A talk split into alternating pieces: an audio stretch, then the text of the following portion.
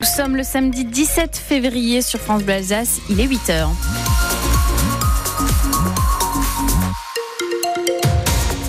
le soleil qui commence à transpercer la couche nuageuse, un petit risque de pluie encore dans le euh, Haut-Rhin, c'est euh, la météo d'aujourd'hui. On fera un point un petit peu plus précis après les infos et puis on vous lit également sur notre page Facebook. Venez commenter notre dernière publication.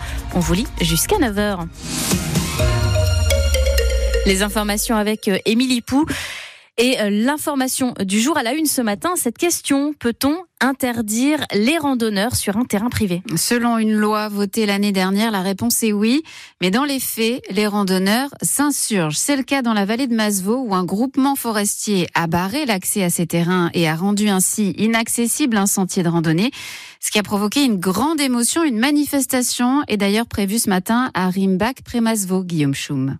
Ce rassemblement, c'est un appel à tous les utilisateurs de ces sentiers. Il n'y a pas seulement les randonneurs, il y a aussi les cavaliers, les vététistes. Ils ne supportent pas cette fermeture. Elle a été brutale. Joseph Peter est vice-président de la fédération du club vosgien. Barrer un chemin en faisant une tranchée avec une pelle mécanique, avant même d'avoir pu discuter ou négocier, euh, c'est brutal. Hein. C'est, je pense pas, euh, dans, un, dans cet esprit que l'on va, on va pouvoir euh, évoluer vers une fréquence responsable et, et, voulue par tous les acteurs euh, touristiques et économiques. Des sentiers qui restent des endroits très appréciés pour randonner, c'est ce que rappelle le club vosgien. Ce sont des éléments constitutifs du paysage qui ont été façonnés au travers des siècles et aujourd'hui, nous avons besoin justement de cette connexion avec la nature. Nous avons besoin euh, d'aller visiter euh, les crêtes vosgiennes, euh, d'aller dans les forêts, d'aller dans, le milieu naturel. Consolation tout de même pour les randonneurs. Le Steinweg, le chemin de pierre, qui est un chemin rural à Bornay, ne peut pas être supprimé par le propriétaire. Le rassemblement est prévu à partir de 11h. La semaine dernière, déjà 500 personnes ont manifesté.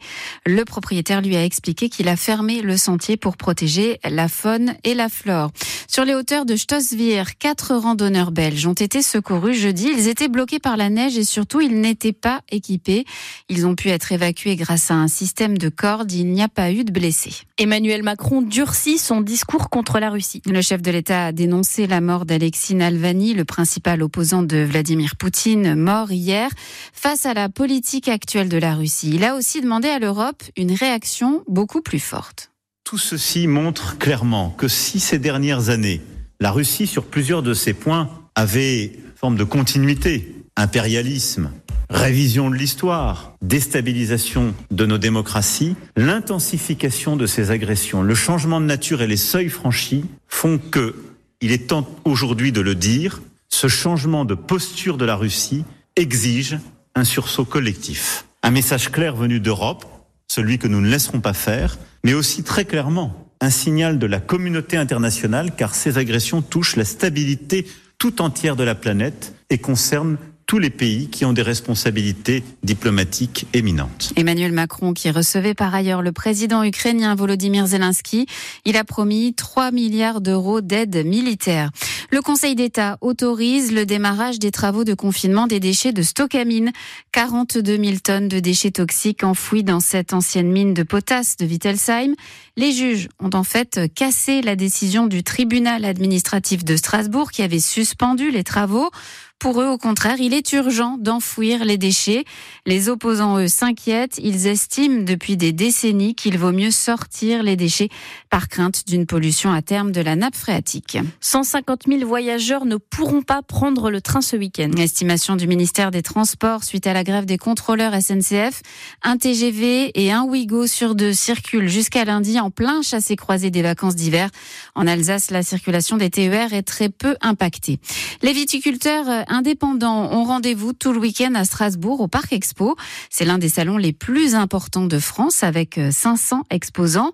L'occasion aussi de faire le point sur la profession et sur la qualité des vins. Des vins qui se transforment avec le changement climatique. L'Alsace, par exemple, est en train de devenir une terre de rouge, selon Benjamin, Benjamin Zirgel, viticulteur à Mittelswir.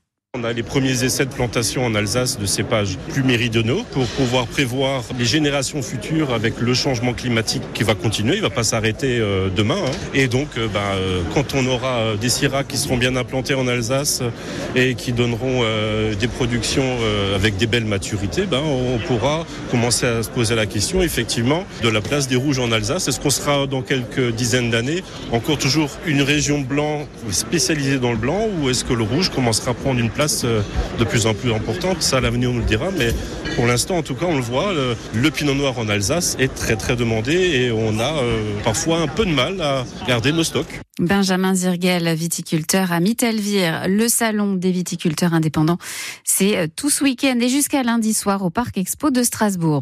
En deuxième division de handball, Célesta a perdu hier soir contre Cherbourg 28 à 31. Les Violets sont troisième du classement. Et puis en football, avant le match du Racing demain contre Lorient à la Méno, l'OL a battu Nice 1-0 hier. Les Lyonnais s'éloignent de la zone de relégation.